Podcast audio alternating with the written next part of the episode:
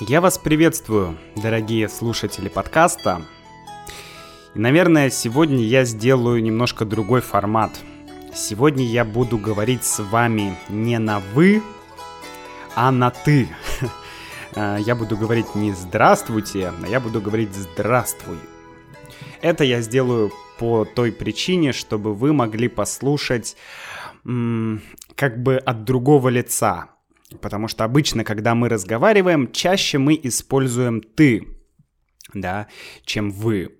Поэтому я думаю, что для тебя будет удобней, если я буду говорить на ты. Это не потому, что я вас всех перестал уважать или потому, что я обращаюсь к какому-то одному человеку, а, но просто потому, чтобы немножко дать вам послушать русский язык от другого лица. Поэтому сегодня я буду говорить с тобой, друг. Э, сегодня я буду использовать такой вариант. И начать этот подкаст я бы хотел с такой фразы. Она называется... Она, вернее, звучит как «Я сейчас на распутье». Э, на распутье. Распутье слово путь. Да, путь это дорога, а распутье это когда дорога идет в две или в три, то есть в несколько сторон. То есть можно пойти туда, а можно пойти туда. То есть это некий выбор, это некая дилемма.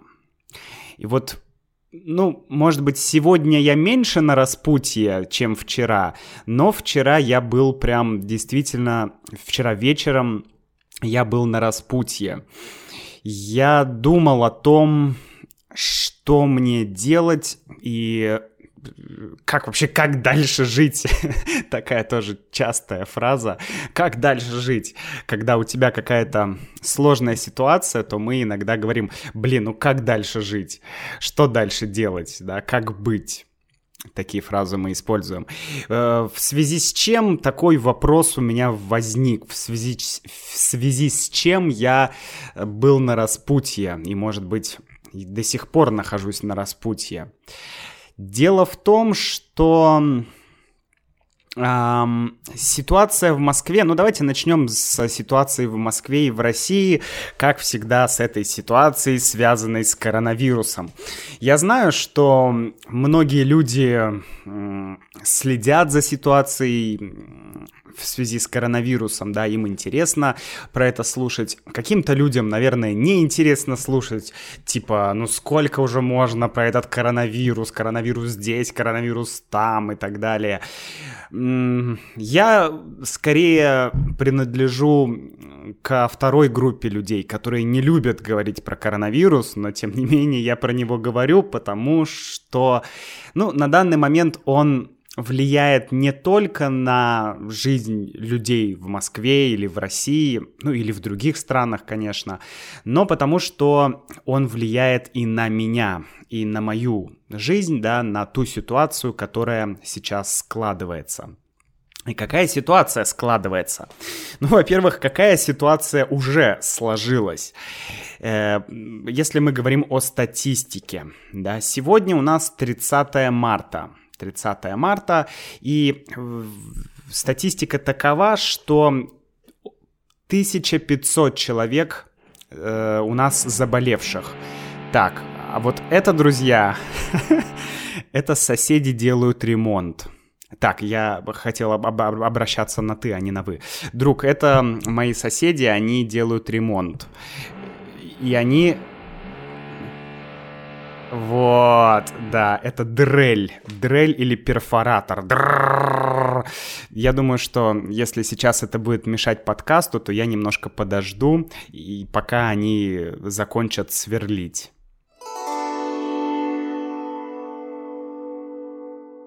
Ну, вроде бы пока соседи не сверлят. Поэтому продолжаем. Значит, в России всего полторы тысячи человек заболело.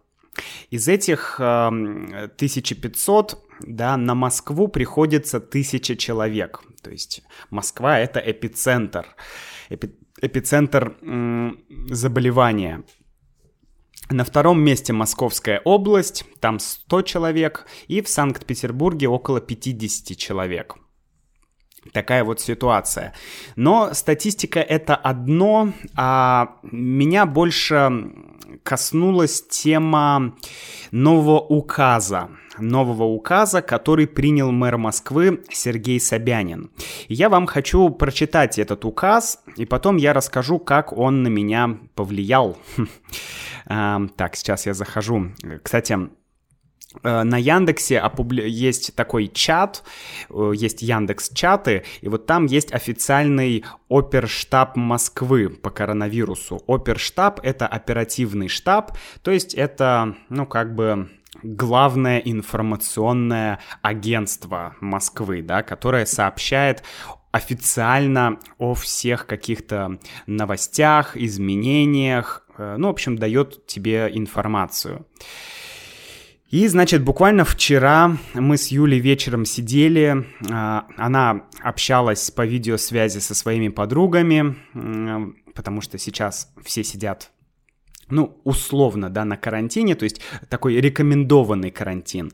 И поэтому она решила встретиться с подругами не где-то в городе, а онлайн да, онлайн, то есть сделать встречу и пообщаться с друзьями. И как раз в этот момент, потому что я сидел и я слышал, как Юля говорила, о, вышло, э, вышел новый указ мэра Москвы, вышел новый указ.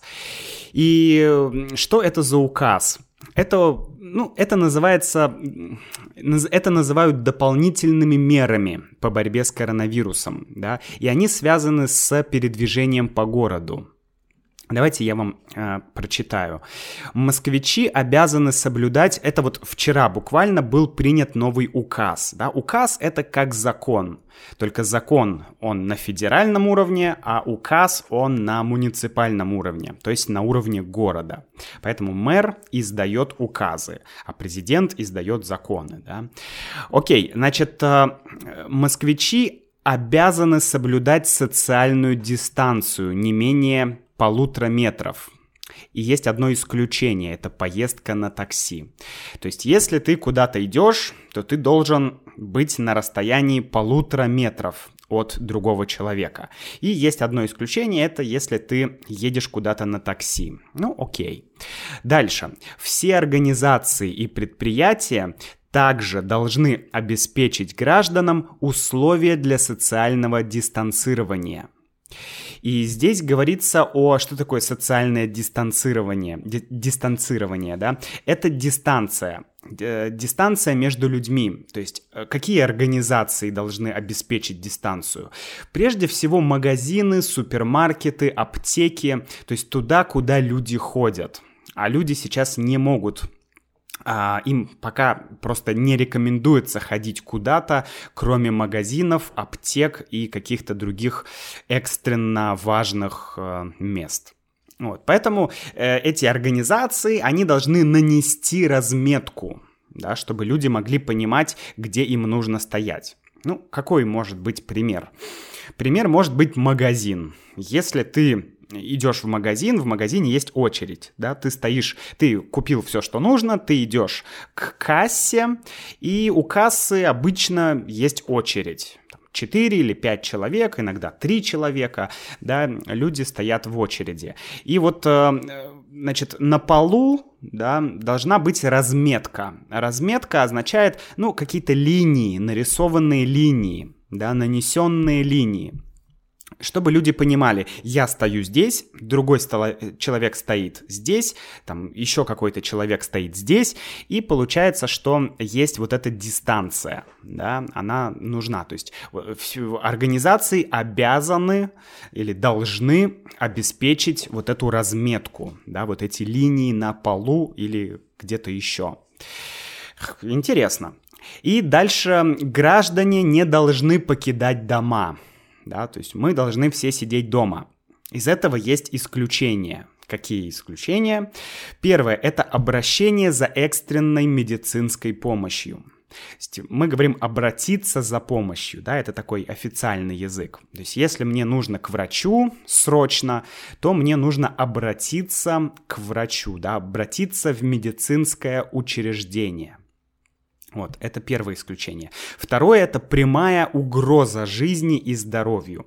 Если твоей жизни что-то угрожает, ну, не знаю, там, за тобой бегает Джек-потрошитель или какой-то чувак с топором или с бензопилой хочет тебя порезать, то, конечно, беги, беги из дома и так далее, да. Следующий момент — это э, ты можешь ехать на работу, если твоя работа не приостановлена. То есть если ты врач или если ты работаешь в магазине, то ты можешь э, ехать на работу, да, это тоже нормально. Затем ты можешь идти в ближайший продуктовый магазин или в какой-то э, в какой-то ну, например, в банк, да, или в салон связи, чтобы тебе положить деньги на твой телефон. Если у тебя э, на балансе в телефоне нет денег, то ты можешь пойти и пополнить свой баланс или положить деньги на телефон. Это самая популярная фраза. О, у меня закончились деньги на телефоне, мне нужно положить деньги на телефон, чтобы я мог звонить да, то есть э, ты можешь ходить в эти места. Ну и еще есть два момента. Первое это вынос мусора, ты можешь выносить мусор, и ты можешь выгуливать домашних животных, но не дальше, чем 100 метров от дома. То есть в радиусе 100 метров от своего дома ты можешь выгуливать домашних животных. Ты можешь гулять с собакой, ты можешь гулять с кошкой, ты можешь гулять со своей игуаной или кто там твое домашнее животное. Так что вот, вот этими э, моментами я хотел бы поделиться с тобой, друг. Э, и как бы можно спросить, ну и что, да, окей, это меры, да, меры были и раньше, меры есть и сейчас, но дело в том, что э, есть еще такая новость, что скоро в Москве в, какой-то, в какие-то ближайшие дни перемещение по городу будет разрешено только если у тебя есть пропуск. Да, пропуск. Что такое пропуск? Пропуск — это что-то, что пропускает тебя куда-то. То есть, по сути, это какая-то, не знаю, карточка или какая-то бумажка, я не знаю, как это будет выглядеть, но это что-то э, будет позволять тебе перемещаться по городу. То есть без пропуска, без этой бумажки ты не сможешь сесть в свою машину и куда-то поехать да, или, может быть, даже выходить из города. То есть пока еще этого указа нет, но, скорее всего, он будет. И вообще все движется к тому, что, скорее всего, Москву закроют на карантин. Это такая пока неофициальная информация, но мы видим по действиям правительства, по тому, что происходит, мы видим, что это скорее всего, произойдет, что Москву закроют. Может быть, в будущем и закроют э, Санкт-Петербург тоже, пока неизвестно. В Петербурге пока не очень много заболевших людей, но нужно сделать так, чтобы их не было больше, правильно? Поэтому вот такие меры принимаются. Как это повлияло на меня и почему я начал подкаст со слова «распутье», да, на каком я распутье? Дело в том, что если сейчас закроют Москву, то э, я не смогу уехать из Москвы, я не смогу приехать в Москву, да. И, но вы знаете, что я сам из Санкт-Петербурга, и в Санкт-Петербурге находятся, ну, по сути, все мои родственники, все мои близкие люди, да, там находится и мой сын, там находится, находятся мои бабушка и дедушка, моя мама, там мой брат, племянница, племянник, то есть, ну, вся моя родня, все мои близкие люди. И, конечно, если Москву закроют, то я не смогу поехать и их навестить.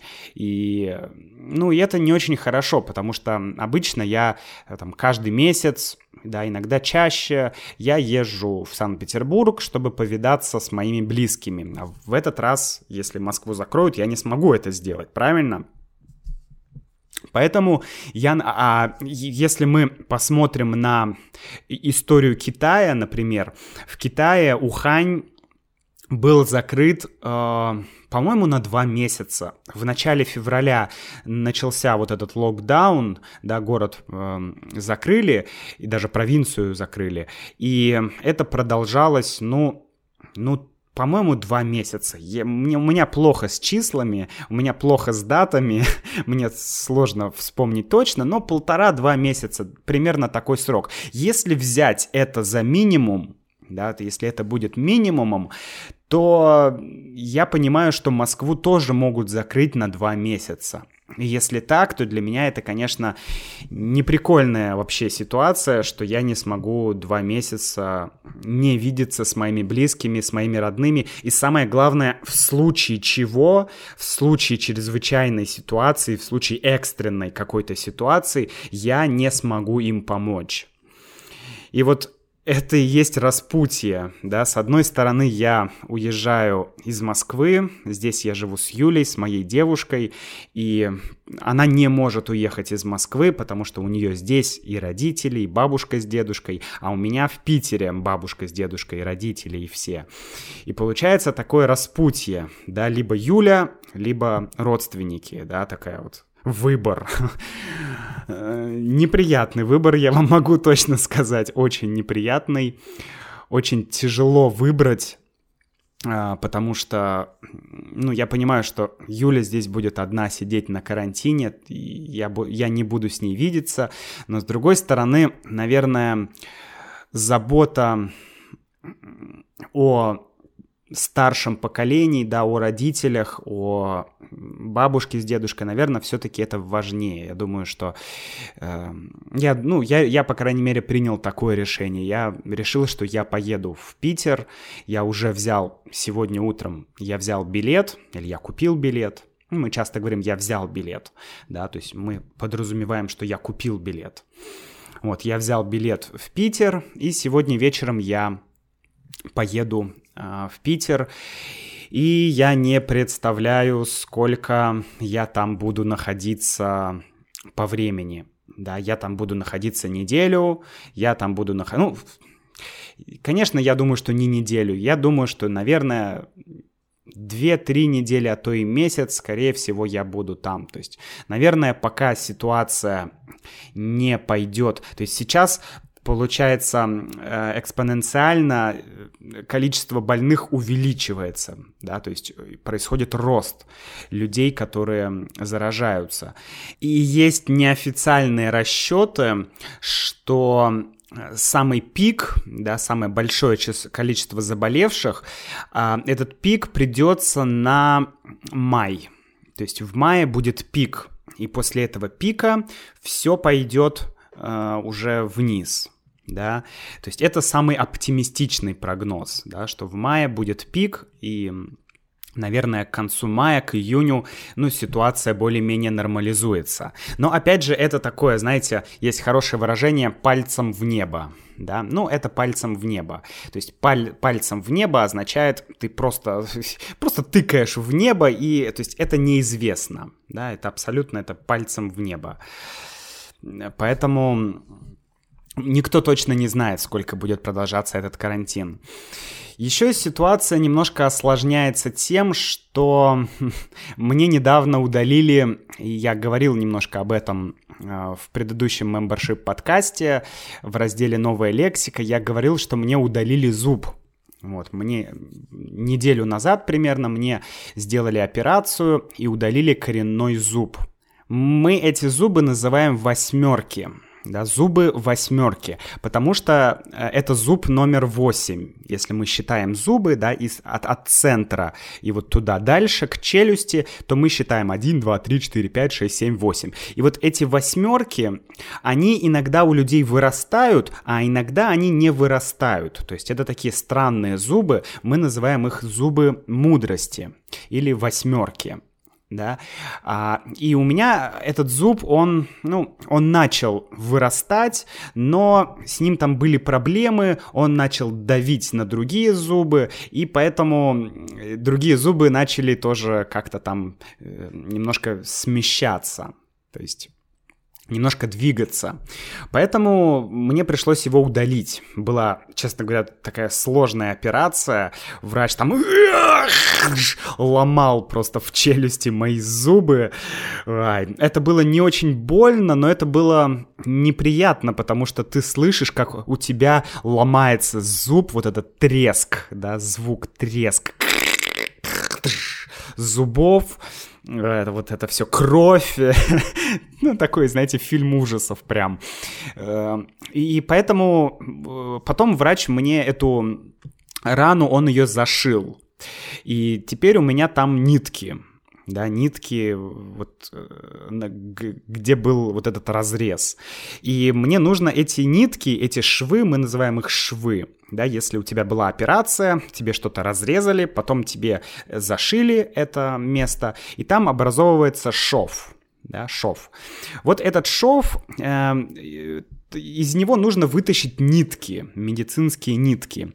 И мне нужно это сделать. Но сейчас в Москве не работают. Я сегодня утром звонил в стоматологию, э, к э, своему стоматологу, я звонил и спрашивал, могу ли я прийти к вам, чтобы вы мне удалили эти нитки.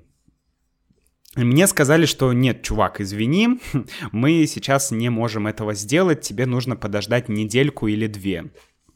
Но я не могу ждать неделю или две, мне нужно сегодня вечером ехать в Питер, поэтому, скорее всего, я поеду в Питер и буду а, там уже искать стоматологию и вот чтобы мне вытащили эти нитки из моей десны.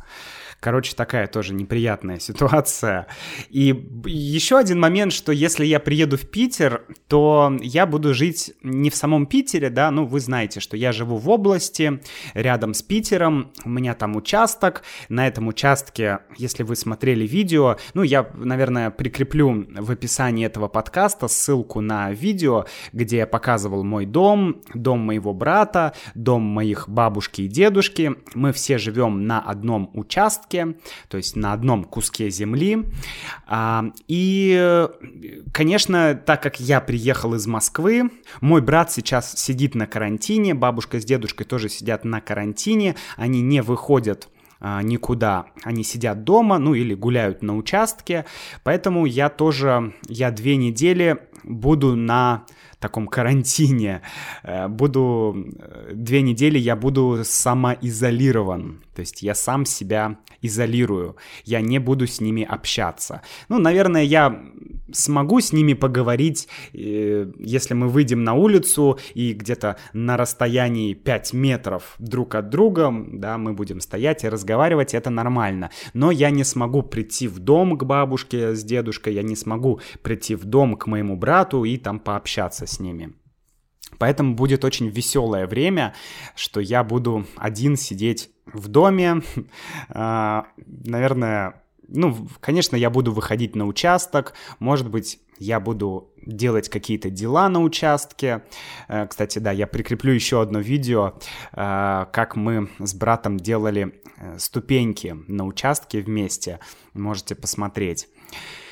Вот, поэтому такая вот участь меня ожидает. Хорошее слово участь. Участь это как, ну, синоним судьбы да, то есть такая вот у меня будет жизнь, такая у меня будет судьба, такая у меня будет участь. То есть участь — это что-то, что тебе как бы что приготовлено для тебя, не знаю, Богом или судьбой, да, то есть такой некий фатализм. Такая у меня будет участь сидеть на карантине. То есть это как бы это не то, чего бы я хотел, но это то, что я буду вынужден сделать да, потому что, ну, я не хочу, чтобы заболели другие люди, поэтому я буду сидеть на карантине. Это моя участь будет такая, такая вот участь. Не знаю, друзья, как все пройдет. Я думаю, что тяжело, конечно, сидеть дома и не общаться. И, ну, будет позитивный момент, что все-таки там у меня есть машина, есть мотоцикл. И я думаю, что, по крайней мере, я смогу сесть в машину. Там вокруг очень много всяких лесов, озер, и чтобы мне подвигаться, да, чтобы как-то походить, размяться, я смогу, наверное, сесть в машину и поехать куда-то в лес, погулять вокруг леса, вокруг озера, где нет других людей. И я думаю, что это будет, ну, это будет таким неким, такая отдушина. Мы уже говорили про это слово, но еще раз хотел бы вам его объяснить. Отдушина. Отдушина — это что-то что-то хорошее, когда все плохо, да, то есть есть какая-то негативная ситуация, плохая ситуация, карантин, да, я ни с кем не общаюсь, но есть что-то очень хорошее, что я могу делать, и, а, и мне будет хорошо, мне будет приятно. Вот это отдушина. То есть моей отдушиной будет э, прогулка по лесу, Наверное, моей отдушиной еще будет игра на гитаре. И я думаю, что я запилю видео про такой онлайн live-шоу, э, про, вернее, не про, а я буду играть там на гитаре, сыграю вам пару каких-то э, русских песен, и вы можете послушать. я думаю, что это будет тоже забавно. У меня давно зрела такая мысль, она зрела-зрела, и вот она созрела. Так что я попробую, если все получится, то запилю такое видео. Кстати, запилить видео — это сленг. Э, запилить что-то э, означает сделать. Вообще глагол «пилить» означает, э, ну как сказать, есть пила, это такой инструмент, и ты можешь пилить дерево. Жик, жик, жик, жик, жик, жик, жик, жик. Вот, например, пилить дрова. Да, есть, кстати, бензопила, вот эта штука, есть электрическая пила. Вот, и запилить на сленге означает что-то сделать. Например, я хочу запилить новый подкаст, или я хочу запилить э, новое крутое видео. Так часто мы говорим. Что-то запилить, что-то сделать. Вот, так что, друзья, я э, хочу продолжить этот подкаст. Сейчас я его закончу, и я попробую продолжить его, когда я приеду в в Санкт-Петербург, вот в свой домик, да. Я думаю, что я запишу еще несколько минут подкаста, и вы сможете послушать, я там расскажу, как прошла моя поездка в Санкт-Петербург, как я ехал в поезде, сколько людей было в поезде и вообще, как я добирался до Питера. Ну а пока я этот подкаст останавливаю и увидимся скоро. Ну вот я и приехал в Санкт-Петербург, вернее в Ленинградскую область, где я, собственно, и живу. Что сказать, моя поездка прошла очень хорошо, потому что э, в Москве я сел в такси, я взял такси, и на такси я доехал до вокзала до железнодорожного вокзала. Это был Ленинградский вокзал. Оттуда ходит очень много поездов а, в Ленинград, ну, то есть в Санкт-Петербург. Да, Ленинград — это старое название Санкт-Петербурга. И я приехал на вокзал, и я очень удивился, что вообще на вокзале нет людей. То есть обычно на, на, Лени, на Ленинградском вокзале в Москве огромное количество людей, толпы людей ходят э, туда-сюда, но сейчас вообще пусто. И я прошел к своему поезду, э, я взял купе. Купе это тот тип, я напомню, да, тот тип как бы твоего места, когда есть некоторая секция, такая секция, э, которая закрывается, где, где находятся четыре человека. И вот это мы называем купе. Это, э, ну, так скажем, следующий класс после плацкарта, потому что в плацкарте нет двери, то есть в плацкарте эм, твоя секция не закрыта, она открыта да, и там гораздо больше людей в вагоне. А в купе эта секция, она закрыта, и, по сути, внутри нее находится 4 человека. И есть несколько таких секций в одном вагоне. Вот. И э, я взял вот билет в купе, потому что я хотел по возможности, конечно, ехать э, один, и мне это удалось, потому что в купе я был единственным человеком. И вообще во всем вагоне было, ну, человек пять, наверное. То есть не больше пяти человек. Может, пять, ну, может быть, шесть человек. Примерно так. То есть людей было очень мало. Поэтому я просто закрыл дверь в своем купе и спокойно там ехал. Когда я приехал в Санкт-Петербург сегодня, вот буквально недавно, то я вышел из вокзала, снова взял такси, да, с помощью приложения Яндекс Такси, очень удобно. И я доехал до моего места, где я живу, и это здорово, потому что, э, ну, я, я практически не контактировал с людьми. Я, э, у меня была маска, но все равно мне не хотелось контактировать с людьми, да, чтобы лишний раз не подвергать себя угрозе заражения. Поэтому я проехал, вообще не было никаких людей. И пока я ехал в такси, то я решил послушать подкаст. И в этом подкасте некоторые э, российские ученые, да, экономисты, эксперты, они э, такие, знаете, те экономисты, которые живут и работают не в России. То есть, ну, я не могу сказать, что это диссиденты, но это скорее более как оппозиционеры, да, оппозиционеры настоящей власти, оппозиционеры Путину, если можно так сказать. Вот, и они, а, они, вот эта вся группа а, экспертов, группа ученых, группа экономистов, она, эта группа написала свой вариант, потому что вы знаете, недавно в России было обращение Владимира Путина. Владимир Путин по э, центральному телевидению э, сказал, какие меры значит, Россия, в России должны быть, э, значит, применены, да, что, что мы должны, что правительство должно сделать. И вот эта группа ученых, она довольно скептически отнеслась к этим мерам. Скептически означает со скепсисом, то есть с недоверием. Да, то есть э, эта группа ученых думает, что эти меры, они недостаточны. Почему? Ну, главная проблема была в том, что, я уже говорил в предыдущем подкасте, что сейчас э, в Москве, ну и на самом деле во всей России введен не карантин, но такая рекомендованная самоизоляция. И вот эти ученые, да, и, конечно, многие русские люди, они, например, я тоже, я это видел, многие ходят в парки, многие ходят куда-то гулять, выходят на улицу, выходят на площадку, во двор, да, чем-то занимаются, там даже некоторые собираются вместе, идут на шашлыки куда-нибудь. То есть люди восприняли эту рекомендацию к самоизоляции, да, вот этот отпуск, про который я говорил, с 28 марта по 5 апреля, они восприняли это как отпуск. И это и на самом деле формулировка была такая, что это отпуск.